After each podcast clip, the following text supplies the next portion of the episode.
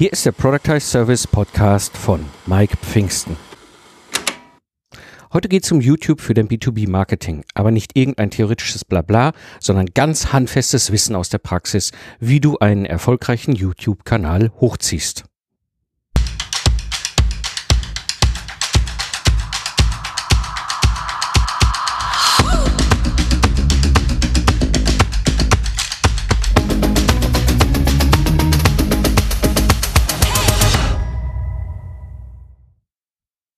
Hallo Independent Professionals, am Mikrofon ist wieder Mike Pfingsten, dein Mentor und Gründer der Productize Service Mastermind.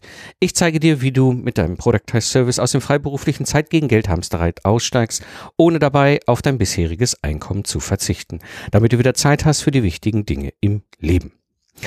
Heute sprechen wir über YouTube für dein Marketing und da gibt es ein paar Geheimnisse, die du nur von erfolgreichen Anwendern erfahren kannst. So freut es mich heute hier einen guten Freund im Podcast begrüßen zu dürfen. Er hat mit Leadership Made Easy einen erfolgreichen internationalen YouTube-Kanal aufgebaut und mit dem deutschen Kanal Führung auf den Punkt gebracht, jetzt den gleichen Erfolg erreicht. Gegen alle Widerstände und Schlangenöl werde schnell reich Tipps. Und er wird uns heute seine Erfahrung aus der Praxis mal mit uns teilen. Und ich begrüße hier im Podcast Bernd Gerob. Hallo Bernd. Hallo Mike, schön dabei zu sein. Wenn wir uns so mit YouTube beschäftigen, ne, dann YouTube ist so eine Hassliebe. Also gerade für mich kann ich das wirklich sagen. Ne, dieses, seit zehn Jahren denke ich über YouTube nach und ja, dann am Ende scheue ich dann den Aufwand und dann sage ich, ja komm, weißt du was, dann mach doch lieber noch hier eine Podcast-Episode. Und die Frage, die ich heute mal auch so ein bisschen mit dir beleuchten möchte, ist so, wie kann ich YouTube nutzen, ohne mich total da drin zu verrennen? Ne? Denn ähm, das ist auch so ein bisschen der Grund, warum ich es so spannend finde, dich hier einzuladen im Podcast, weil ich will jetzt nicht noch irgendeinen YouTube-Coach, der uns irgendwie den 57. Kniff äh, gibt, sondern mal hören, so aus deiner Sicht, der du das ja umgesetzt hast, aus der Praxis als Anwender, was du so gelernt hast und was, was wir achten mhm. müssen. Und ich würde so gern einsteigen, so mal ein bisschen, bisschen erster Frage, so, aus deiner Sicht, warum scheitern wir dabei, YouTube zu nutzen? Ich würde da gerne ein bisschen weiter oben noch einsteigen. Warum scheitern viele dabei, Content Marketing allgemein mhm. zu nutzen? YouTube ist ja eine Art, wie ich Content Marketing machen kann. Und das Wichtigste dabei, egal ob wir jetzt bloggen, ob wir einen Podcast machen, ob wir YouTube machen, es ist immer ein Long-Term-Game. Es ist immer ein Marathonlauf. Äh, ja, es gibt immer mal wieder, auch auf YouTube, oh, schau mal, der hat das Ding gestartet und ist jetzt bei, weiß der Teufel was, und bekannt wie ein bunter Hund. Äh, das gibt es ganz selten, meiner Ansicht nach, dass das so hochkommt. Die, fast alle, die ich kenne, die irgendwo da erfolgreich unterwegs sind, die sind die lange Strecke gegangen. Und das durchzuhalten, ist, glaube ich, schon mal nicht ganz ohne. Das gesagt, muss man sich natürlich auch überlegen, was will ich denn erreichen mit dem YouTube-Kanal? Viele YouTuber beispielsweise, die sagen, ich mache es aus Spaß an der Freude.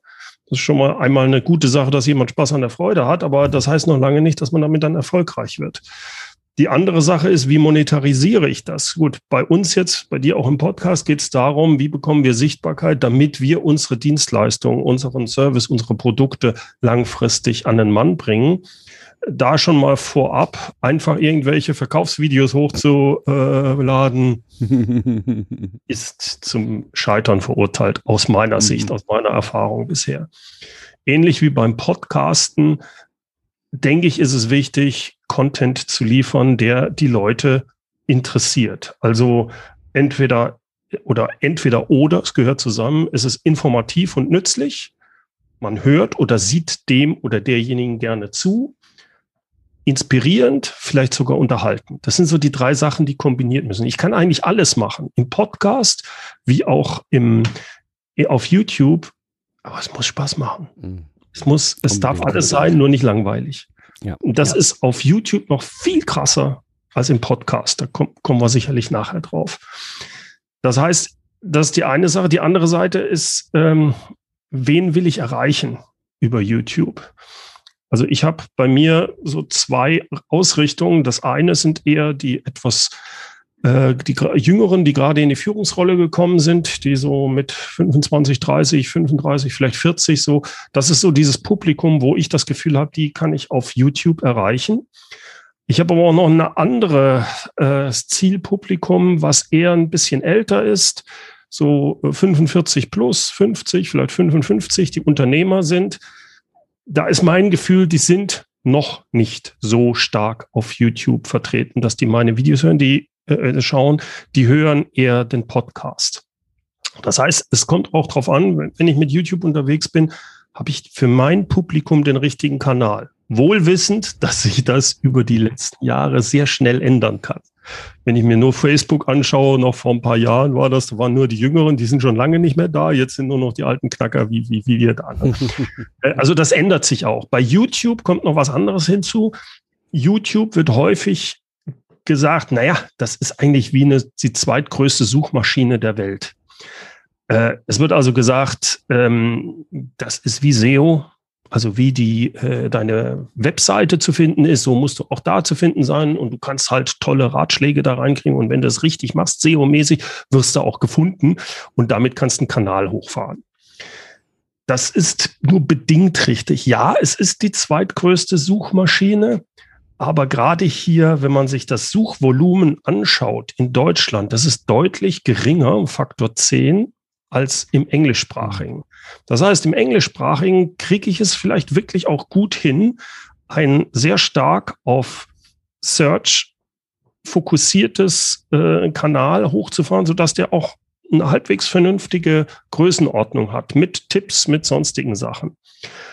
Aber ähm, der Traffic, also die Leute, die auf YouTube gehen, ist nur ein kleiner Anteil, der wirklich nach etwas sucht. Das ist also was ganz anderes, auch vom Geschäftsmodell, was YouTube und Google hat. Wenn ich bei Google die Suchmaschine, was will Google? Die wollen Such in Type, mach irgendwas in diesen Schlitz rein, such was und dann schaltet Google Werbung meistens und, such, und ansonsten gibt's diese organische Suche. Das heißt, das Geschäftsmodell von Google selbst in dieser Textsuche ist, dass die sagen, haha, mir geht's darum, dass ich euch die Werbung schalten kann und dann, wenn ihr auf die Werbung klickt, habe ich gewonnen. Also Google will, dass ihr von diesem Search, von dieser ähm, Webseite suchen weggeht. Aber ihr sollt da drauf klicken auf die, hm. auf die Werbung, dann machen sie Geld. Das ist das Geschäftsmodell. Ja, ja, ja. Dass die dann auch natürlich unten die organische Suche haben, ist natürlich auch richtig, sonst wird es nicht funktionieren. Aber auch da ist es, man klickt drauf und verschwindet von, von der eigentlichen Suchmaschine. Die hat ihren Dienst getan. Bei YouTube ist das anders. YouTube, selbst wenn ich YouTube als Suchmaschine verwende, ich gebe etwas ein und dann fängt ein Video an oder vor dem Video wird mir Werbung geschaltet. Damit verdient YouTube hauptsächlich Geld, dass sie Werbung schalten und das Bedeutet, Sie können umso mehr Werbung schalten, je länger ich auf der Plattform bleibe. Und das ist der Unterschied. Das heißt, wenn ich wirklich erfolgreich auf YouTube werden möchte, dann es muss es mein Ziel sein, dass ich meine Videos so gut sind, dass die bis zum Ende geschaut werden und möglichst vielleicht noch ein zweites, drittes, viertes Video. Das belohnt YouTube. Der Algorithmus, wie man das immer mal, die sind so gut geworden vom Algorithmus, Wichtig ist erstmal das prinzipielle, äh, was will YouTube? Und YouTube will, dass man einfach länger auf der Plattform bleibt. Und wenn ich YouTube darin unterstütze durch hervorragende Videos, dann funktioniert das. Und dann baut sich das auf. Ich kann die besten Videos aus meinem Gefühl haben, wenn die Leute das aber nicht mögen oder wenn sie erst gar nicht drauf klicken, weil der, das Bild oder der Titel nicht funktionieren, schaut meine Videos niemand und dann kann ich keinen Kanal da aufbauen. Das heißt, das Ziel ist weniger, ah, habe ich genau das richtige, äh, den richtigen Tag oder die, die richtige, äh, was gesucht wird, gefunden, sondern mehr ist mein Video so gut, dass wenn die Leute erstmal das überhaupt draufklicken und wenn sie draufklicken, dass es bis zum Ende schauen und möglichst weitere Videos von mir schauen. Das heißt, um das zu erreichen, muss mein Kanal einen Nischenfokus haben. Und in diesem Kanal sollen, es reicht dann auch nicht mit einem Video. Ich muss mehrere Videos haben. Ich muss nicht Tausende haben. Ich kann aber ein paar, ein Dutzend, zwei Dutzend, drei Dutzend Videos sollten da sein, damit man auswählen kann. Und in dieser Nische, dass jemand sagt, ah, das Video war cool, jetzt schaue ich mir das nächste von dem auch noch an. dann habe ich eine gute Chance, da hochzukommen. In dem Zusammenhang, viele denken immer, die Subscriber-Zahlen, wenn ich bei jemandem abonniere, den Kanal, dann kriege ich immer die Sachen gezeigt. Nee, das ist nur ein ganz kleiner Punkt. Viel wichtiger ist, dass wenn, wenn man also auf YouTube ist selbst und ein Video von jemandem geschaut hat und dann vielleicht von einem zweiten, ein zweites Video, dann habe ich eine viel höhere Chance, dass wenn ich wieder mich einwähle bei YouTube, dass ich von dem Kanal irgendwas gezeigt bekomme, selbst wenn ich den nicht abonniert habe. Das ist das, was YouTube haben möchte. Die versuchen, im Englischen heißt es, ihr Ziel ist es, showing the right video to the right person at the right time. Und das heißt auch für jeden ist die Seite, wenn ich auf YouTube gebe, an, gehe anders. Das ist das auf der einen Seite das Faszinierende, auf der anderen Seite auch Erschreckende, wenn man mitkriegt, was YouTube weiß über einen selbst, was sie kontrollieren, was sie auch äh, sich anschauen, welche Daten sie über uns haben. Aber das Tolle für einen YouTuber ist auch, welche Daten ich zur Verfügung gestellt bekomme. Ich weiß genau, wenn ein Video von mir nicht gut läuft, warum es nicht gut läuft. Weil an einer ganz bestimmten Stelle springt der jemals ab oder die klicken nicht richtig oder was auch immer. All diese Daten stellt mir YouTube kostenlos zur Verfügung. Das ist, ich bekomme viel mehr Daten über meine über das Nutzerverhalten, nicht über den einzelnen Nutzer, aber über die insgesamt, wie mein Video läuft, wie es angeschaut wird, wie bei irgendwas anderem. Besser als am Text bei SEO und noch viel besser beim, als beim Podcast. Das heißt, also das Geschäftsmodell muss man verstanden haben. Das haben viele nicht verstanden. Ähm, das hat Auswirkungen, komme ich gleich nochmal drauf. Äh, es ist ein Marathon. Das ist das, woran viele auch scheitern. Ich muss halt auch meine Videos immer besser darauf, ich muss äh, Videos machen. Die ersten sind immer schlecht. Bei mir genauso gewesen. Und dann schaue ich, wie es läuft und dann, aha, und dann verbessere ich das. Also es ist immer so eine Feedback-Schleife, die man bekommt. Und an der muss ich arbeiten. Hm. Jetzt hast du ja äh, ganz viele Punkte schon angesprochen, die, hm. die dann schon diese, diese Effekte anfangen anzuschubsen. Aber ich finde es interessant, ähm, so mal nochmal weiter reinzugehen, dieses, wie kann YouTube deine Sichtbarkeit erhöhen? Du hattest jetzt zum Beispiel gesagt, du kannst ja sehen, was für Daten du hast, wann die abbrechen. Ne, was sind so, ist so deine Erfahrung? Was funktioniert gut, um deine Sichtbarkeit mhm. zu erhöhen? Also, am, am wichtigsten meiner Ansicht nach ist, dass man wirklich erstmal in seiner Nische bleibt. Und dann, das habe ich in der Vergangenheit sehr vernachlässigt, ist der Titel und das Thumbnail, also dieses Vorschaubildchen. Okay. Weil das erstmal überhaupt ist, ob irgendjemand drauf klickt. Und wenn das langweilig ist und meine Titel waren meistens langweilig, dann passiert da nichts. Ähm, das ist ein, entwickelt sich zu einer richtigen, ja, fast Kunst. Was ist das Richtige? Und es hat nichts, aber auch gar nichts damit zu tun, ob das Design gut ist. Die besten Bilder sehen manchmal grottenschlecht aus. Da kriegst du Augenkrebs, wenn du die, die anschaust. Aber sie klicken, sie funktionieren. Und jetzt ist natürlich wichtig, es geht nicht um Clickbait. Clickbait wäre ja, ich klicke drauf und äh, das wollte ich ja gar nicht haben, wie es viele Bildzeitungen und so Zeug machen. Ne?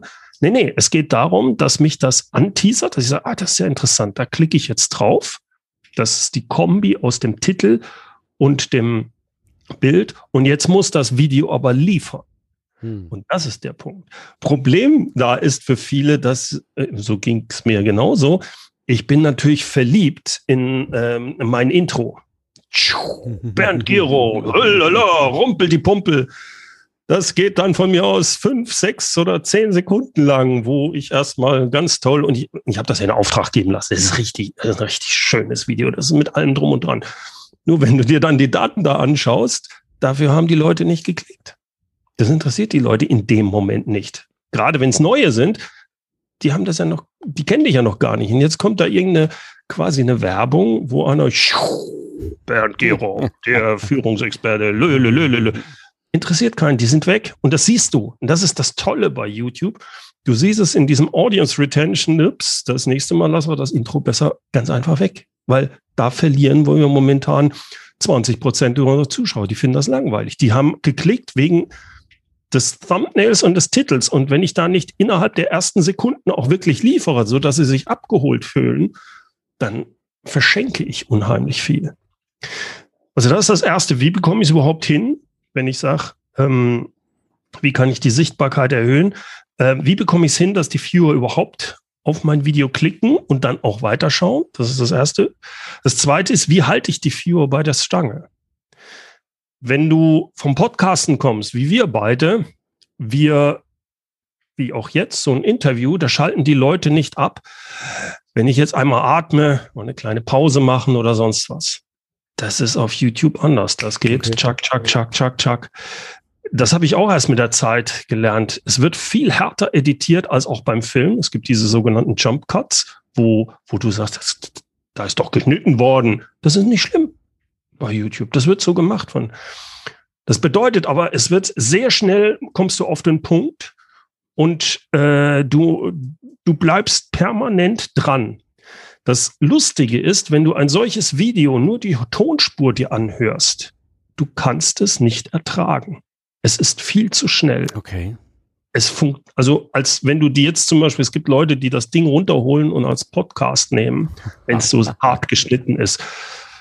Ich habe das mal versucht im Englischen für meinen englischen Podcast und bin dann aber abgekommen davon, beziehungsweise habe dann bewusst Pausen reingeschnitten, weil ich konnte es mir nicht anhören. Das war grauslich.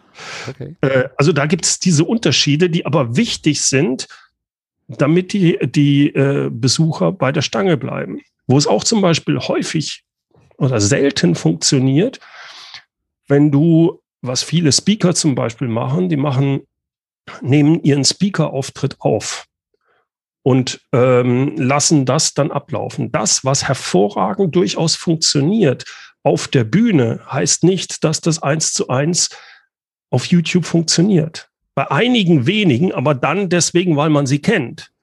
Wenn du aber jetzt unbekannt bist und da klickt jemand auf dein Video und du machst erstmal äh, ein, langen, langes Intro oder sowas, funktioniert nicht. Und das Gleiche auch beim Schluss. Ein gutes YouTube-Video, da machst du keine Zusammenfassung. Das dein Sinn und Zweck, vor allem von, wenn du neue Viewer bekommen willst, am Ende ist hier.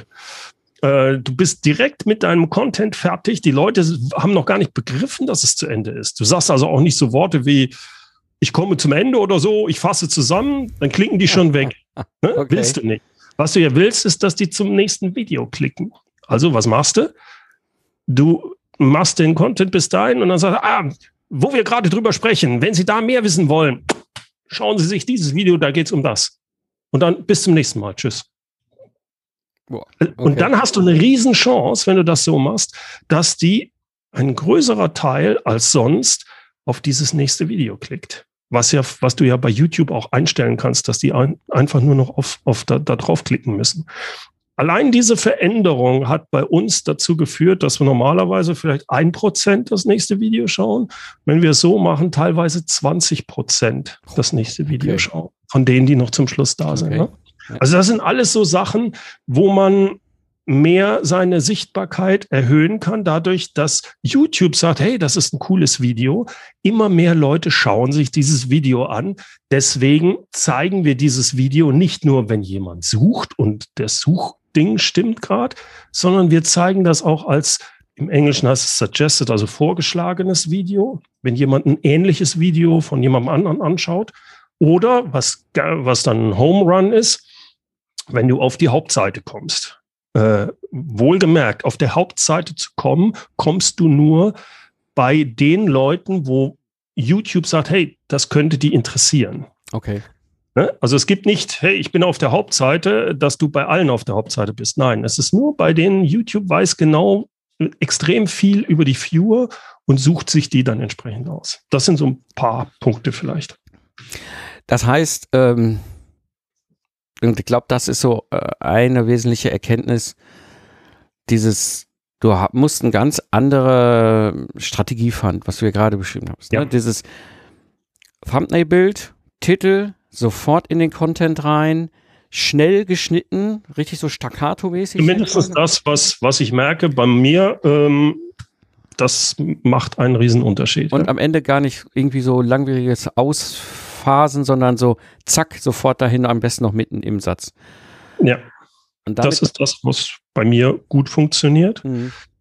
Ähm, es, ist, es kommen noch ein paar andere Sachen dazu. Die, äh, die, äh, du musst was Persönliches reinbringen auch. Die Leute, wenn du sowas machst, es, es geht darum, dass sie eine Bindung ja zu dir aufbauen. Das, was wir im Podcasten häufig erreichen, dadurch, dass die Leute ja die Stimme als etwas sehr Persönliches begreifen. Das hast du im Video auch.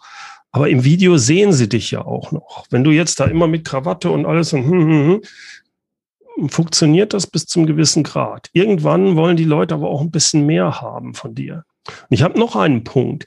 Wenn ich jetzt sage, hey, bitte äh, schau direkt das nächste Video, hast du ja irgendwann das Problem, dass du sagst, ja, Bernd, das ist ja schön, aber mein eigentliches Ziel ist ja jetzt, dass die vielleicht auch mal auf meine Webseite gehen, sich in mein Newsletter eintragen, äh, was weiß ich was machen. Und da habe ich sehr lange nicht verstanden, wie ich das übereinkriege. Bis mir, ich habe so eine Weiterbildung beim Amerikaner Tim Schmoyer gemacht, der mir, was mir sehr geholfen hat. Der hat gesagt, du musst dir bei jedem Video klar sein, was du mit diesem Video erreichen willst. Und es darf nur ein Call to Action sein. Hm. Und der unterscheidet dann halt, wenn du deinen Kanal hochfahren willst, geht es erstmal darum, dass du YouTube quasi bedienst, um möglichst mehr Follower zu bekommen, die denen YouTube das vorschlagen kann. Das sind sogenannte Discoverable Videos. Die, da mache ich das genauso, wie ich es eben beschrieben habe. Jetzt, wenn ich genügend Leute habe, die sich meine Videos anschauen, dann kann ich hin und wieder auch mal einen anderen Call to Action nehmen. Dann lasse ich nicht, hier, schau dir das Video an, sondern sagen, ey, ich habe da eine ganz tolle Checkliste, was zum Content passt, ladet euch die doch hier runter. Dann passiert ja Folgendes, dieses Video wird wahrscheinlich nie steil gehen. Mhm. Es wird wahrscheinlich nur meinen Bestehenden vorgestellt. Für die kann das aber sehr interessant sein, weil sie sagen, ja, super, aber sie verschwinden von YouTube, wenigstens kurzfristig, denn sie gehen auf meine Webseite, tragen sich da ein in meinen E-Mail-Newsletter oder sonst wie, holen sich diese Checkliste runter. Das missfällt in einer gewissen Weise natürlich YouTube, aber das ist okay, wenn ich das, sagen wir, bei jedem vierten oder fünften Video mache. Das ist zumindest die Strategie, die wir momentan fahren. Okay. Die, ich so verstanden habe. Und das dritte, was man dann noch hat, das sind sogenannte Community-Videos. Die kann ich auch anders schneiden.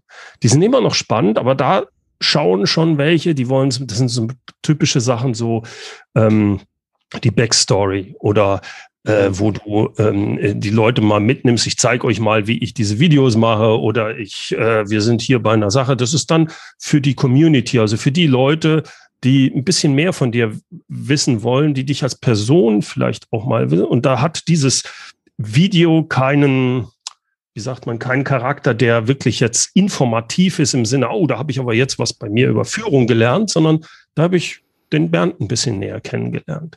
Das ist dann ein anderes Ziel. Da ist dann das Ziel, dass die ein bisschen mehr von mir mitkriegen. Der Call to Action kann zum Beispiel sein, dass darunter kommentiert wird, geliked wird oder sonst was. Also die, das Ziel für jedes Video nur einen Call to Action zu haben, halte ich, oder das ist zumindest das, was ich gelernt habe und was sich bei mir momentan zeigt, dass da das steil nach oben geht, wenn ich das so mache. Jetzt finde ich einen, einen Punkt faszinierend und den merke ich, je, je mehr wir uns auch da über das Thema unterhalten. Du hast Dinge nicht erwähnt, die man da draußen in dieser ganzen hey, werde mit YouTube erfolgreich, Welt sonst so um die Ohren geschlagen wird. Mhm. Zum Beispiel hast du überhaupt nicht erwähnt, irgendwas, wie lang so ein Video sein muss. Das ist vielleicht ein Faktor, sicherlich gar keine Frage, aber ich dachte immer, das ist so die Monstranz, die vor einem hergetragen wird. Weißt du, so nicht mehr als zehn Minuten. Boom. Jetzt hast du gesagt, es gibt verschiedene Typen von Videos. Ich kann mir auch vorstellen, die haben unterschiedliche Längen und, und haben ja auch unterschiedliche Ziele. Ja, ähm, also, das ist jetzt ein Beispiel, aber man merkt schon so, ich muss mich mit dem mit dem Medium, glaube ich, viel stärker auseinandersetzen, um das in der Tiefe zu verstehen. Diesen schnellen ja. gibt es wahrscheinlich gar nicht, oder? Nee, ich muss einfach schauen, mein Auditorium, was möchten die haben? Was daran erkenne ich das? Deswegen kann man nicht sagen, ja, die sollen zehn Minuten sein oder sonst was. Klar, für YouTube ist es prinzipiell erstmal gut, je länger das Video, je länger die Leute aber dann auch draufbleiben. Es bringt nichts, wenn ich ein Zwei-Stunden-Video mache, die Leute aber schon nach 15 Sekunden abspringen, ist verloren. Das heißt, wenn, wenn ich Content Creator bin in dieser Richtung, dann überlege ich mir, was wie kriege ich es hin, natürlich ein schön langes Video durchaus zu machen, aber immer vorausgesetzt, es ist das Richtige für meine Leute und die bleiben bis am Ende möglichst viele dabei. Also mein Ziel bei den Videos ist, dass ich am Ende, bevor ich diesen Call to Action mache, dass da möglichst noch 50 Prozent der Nutzer da sind. Okay. Das ist nicht einfach zu, das kriege ich nicht bei jedem hin, gar, ganz und gar nicht.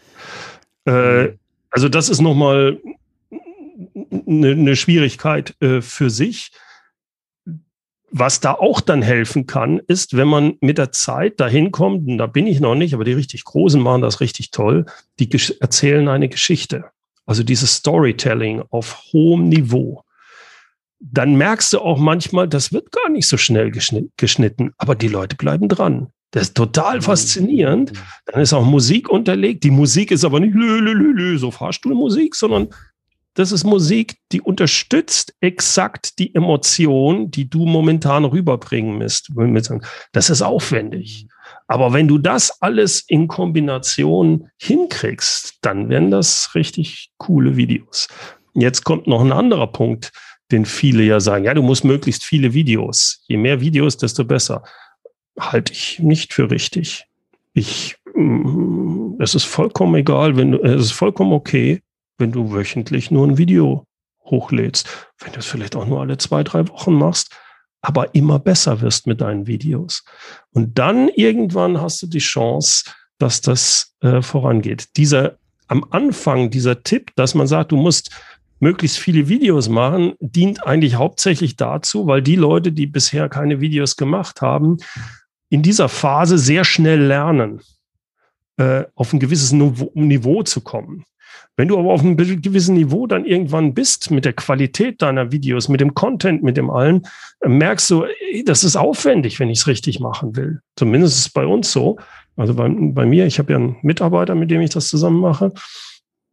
Ich schaffe das gar nicht schneller als, äh, wenn ich es wöchentlich hinkriege, bin ich gut dabei. Meistens schaffe ich es nur alle zwei Wochen, weil die, die, die Ideen dafür, das Editen und alles ist aufwendig für mich. Ja, das ist auch so ein Aspekt, weißt du, das ist auch wieder, das ist ein ganz anderer Fokus, den du da hast, weil, ne, ich fand das spannend zu verstehen, okay, auf der einen Seite, und das war jetzt gerade auch so ein Gedanken, du hast das eben dann auch nochmal erwähnt mit deinem Mitarbeiter, das ist ja schon wahnsinnig Aufwand, den man so hat. Auf der anderen Seite, hey, wenn es völlig ausreicht, dass ich sage, okay, ich mache vielleicht alle drei Wochen ein Video und ich mache hinterher wie so eine kleine Videobibliothek, sage ich jetzt mal auf YouTube mit 20, 30, 40 Videos und dann ist gut. Mhm. Weil die sich gegenseitig ausreichend dann hochpushen für den Kanal, ähm, dann ist das eine Investition ja durchaus dann sehr bewusst gemacht werden. Das ist nämlich das, was mich bisher abgehalten hat. So einen hohen Aufwand, weil du willst, das ist eine, das, eine, das, das ist ja nicht nur es geht ja nicht nur um Qualität, also man muss der Inhalt ja qualitativ super sein, das heißt, man muss sich im Vorfeld mhm. ja auch Gedanken machen über, über, über eine Story, was du da in diesem ne, Video rüberbringen willst. Aber dann hast du natürlich den Produktionsaufwand an sich per se nochmal oben top oben drauf und das einmal die Woche. Huh, weißt du, das war so, okay, dann lasse ich sein. Also. Es kommt auch wirklich auf das Ziel drauf an. Es gibt auch durchaus Kanäle, die haben gar nicht viele Subscriber, die haben vielleicht äh, sind seit zwei, drei Jahren dabei, haben ein paar tausend Subscriber, sind aber hochprofitabel, weil sie in einer extremen Nische sind mhm. und dort wirklich super How-To-Videos machen und richtig viel äh, Content bringen.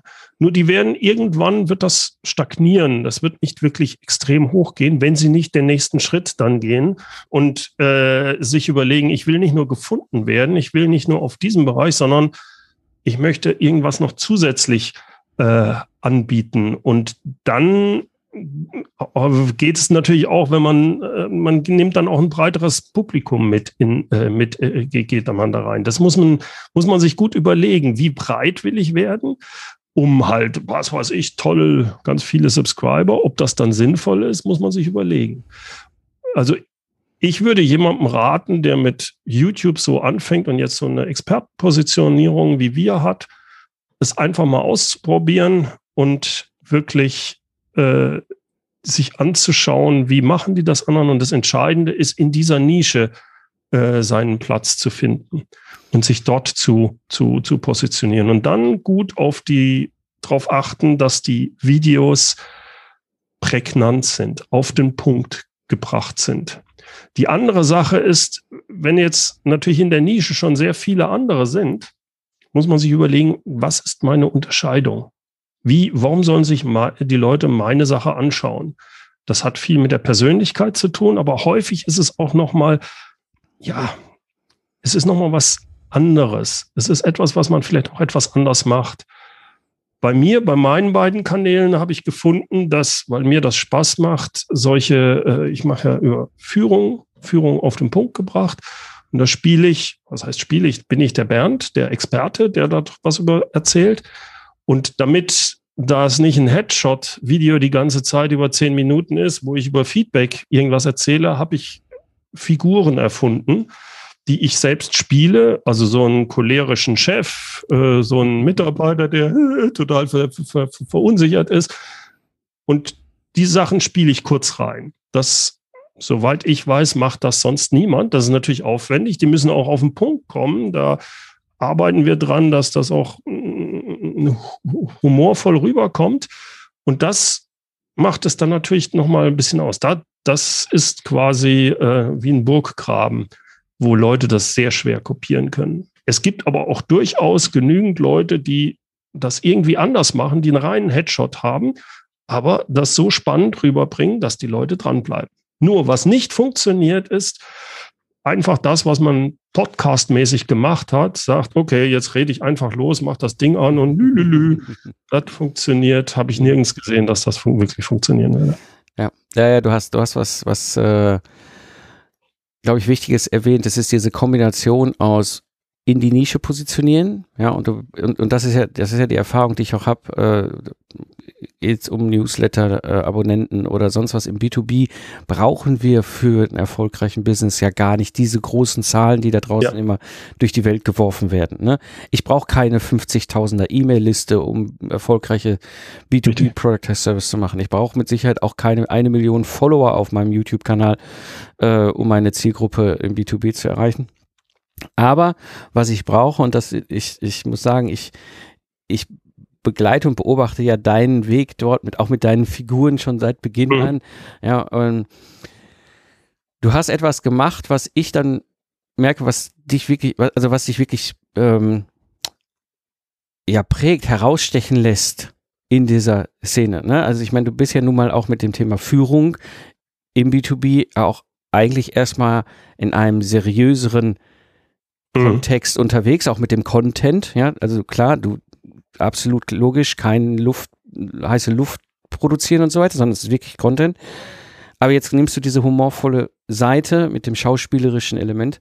Mhm. Und das, jetzt wo wir drüber reden, das fand ich so spannend. Es gibt einen, der hat mich sehr fasziniert. Das ist auch wieder so eine Spielart. Das ist der Ray Ashkin mit dem damals mit dem äh, Whiteboard Friday. Das ist ein SEO. Mhm. Ähm, der hat jeden Freitag auf einem Whiteboard irgendwelche SEO-Fragen beantwortet. Ja. Ja, und der hat sich auch mal lustige Sachen angezogen und dann hat er auch irgendwie ganz äh, bestimmte Art von Whiteboard-Bildern immer produziert dort. Und ähm, das ließ ihn jetzt auch sehr rausstechen. Das ist ja das, was man dann bei deinen Videos sehr schön sieht, auch wie die, wie die sich verhalten, wie die angezogen sind. Ja, wie, mhm. man kann das so ein bisschen so, ach guck mal, jetzt kommt er wieder durch die Tür rein, ne? So diese, ja, ja, diese ja. Ne, Elemente.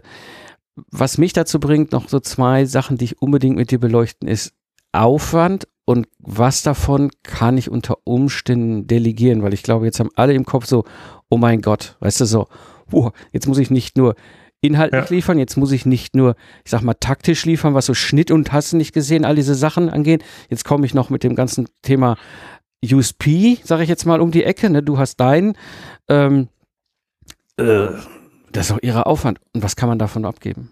Ja, und das ist das, was ich ganz am Anfang auch meinte. Also erstmal ist es wichtig, dass es dir Spaß macht. Wenn es das nicht ist, wenn du sagst, oh, das muss ich machen, weil alle machen das oder das ist der Kanal, den, der jetzt gehypt wird oder sonst was, wird es nicht funktionieren. Das zweite ist, ich weiß aber nicht, ob ich das den Leuten raten würde, aber so habe ich es halt gemacht. Mich, hat immer interessiert, das war auch bei, schon beim Podcasten oder sonst was so, dass ich sage, ich will das erstmal selber durchdringen. Ich will es selbst ausprobieren, mach da Fehler.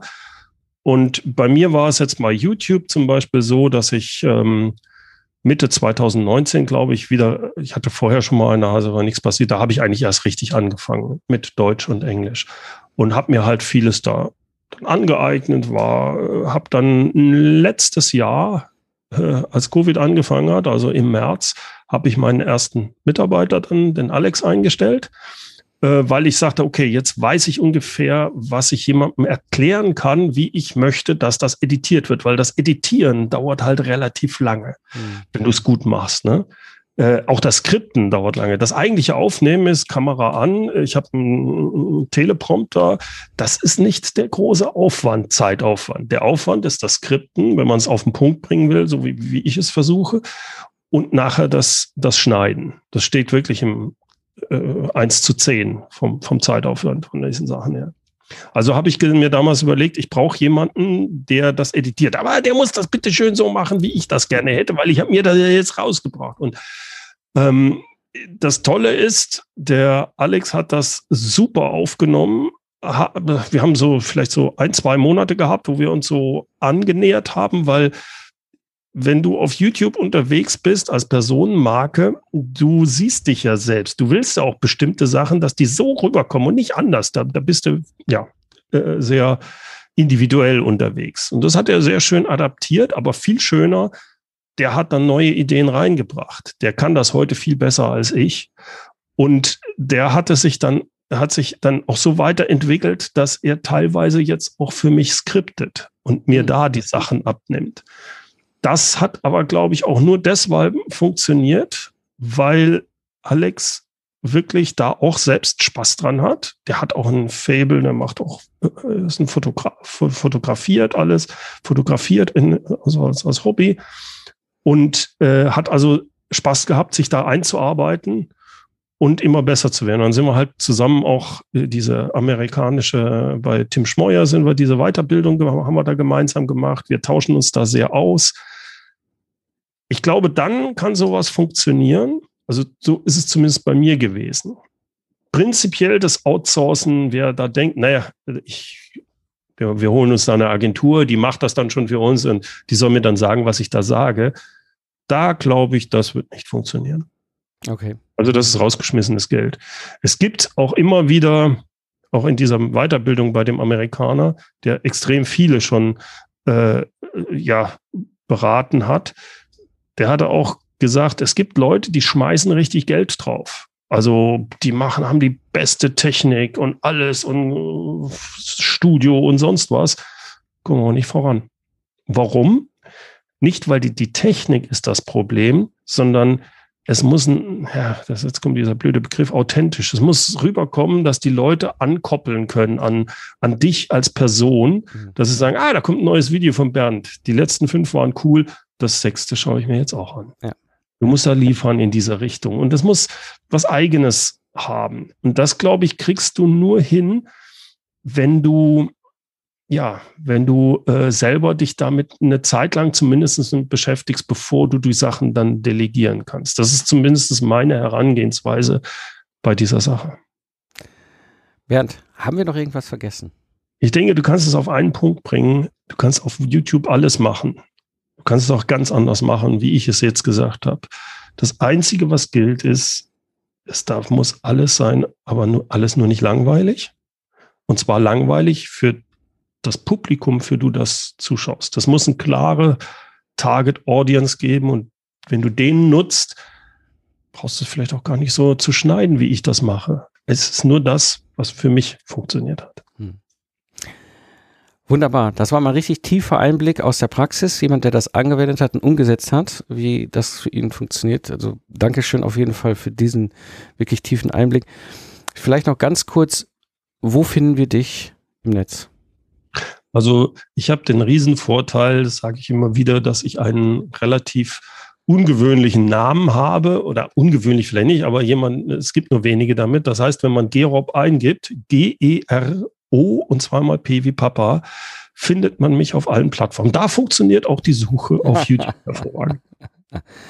Genau. Nichtsdestotrotz werde ich natürlich hier für euch in den Show Notes äh, die Links in, reinpacken, so dass ihr euch auch mal ein bisschen da umgucken könnt, was der Bernd da so auf YouTube tut und treibt, der ja eigentlich Podcaster ist. Wir, ne, wir haben, sind ja lange unterwegs und jetzt machst du ja. dieses Experiment mit dem YouTube. Ich finde das sensationell.